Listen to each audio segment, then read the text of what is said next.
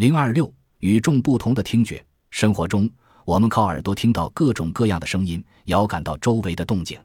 没有耳朵的帮忙，我们就无法隔窗知夜雨，无法知道深巷有有卖花人了。唐代大诗人李白在《夜宿山寺》中写下了有趣的两句诗：“不敢高声语，恐惊天上人。”本来天上与地下相距极其遥远，但在诗人的想象中，天上人的听觉真是棒得很理。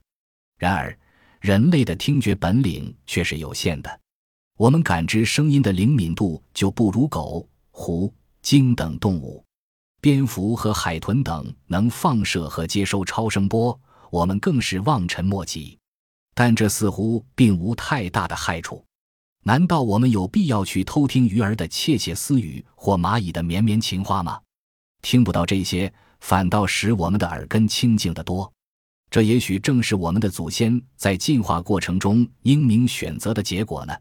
据测定，人类的听觉范围在十六至两万四千赫兹之间。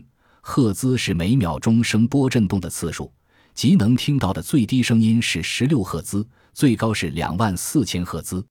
超过这些范围的声音，我们就只能充耳不闻了。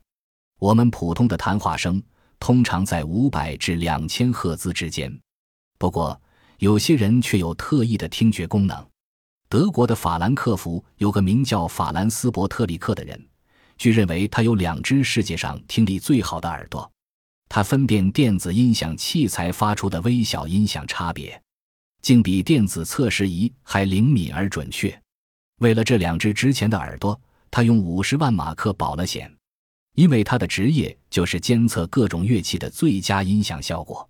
江苏有位工人，因为几十年来酷爱听广播，慢慢练就了一种本领：通过收听辨别半导体收音机发出的电磁波异常声音。预测天空的风云变化，据说准确率达百分之九十五，人称怪耳。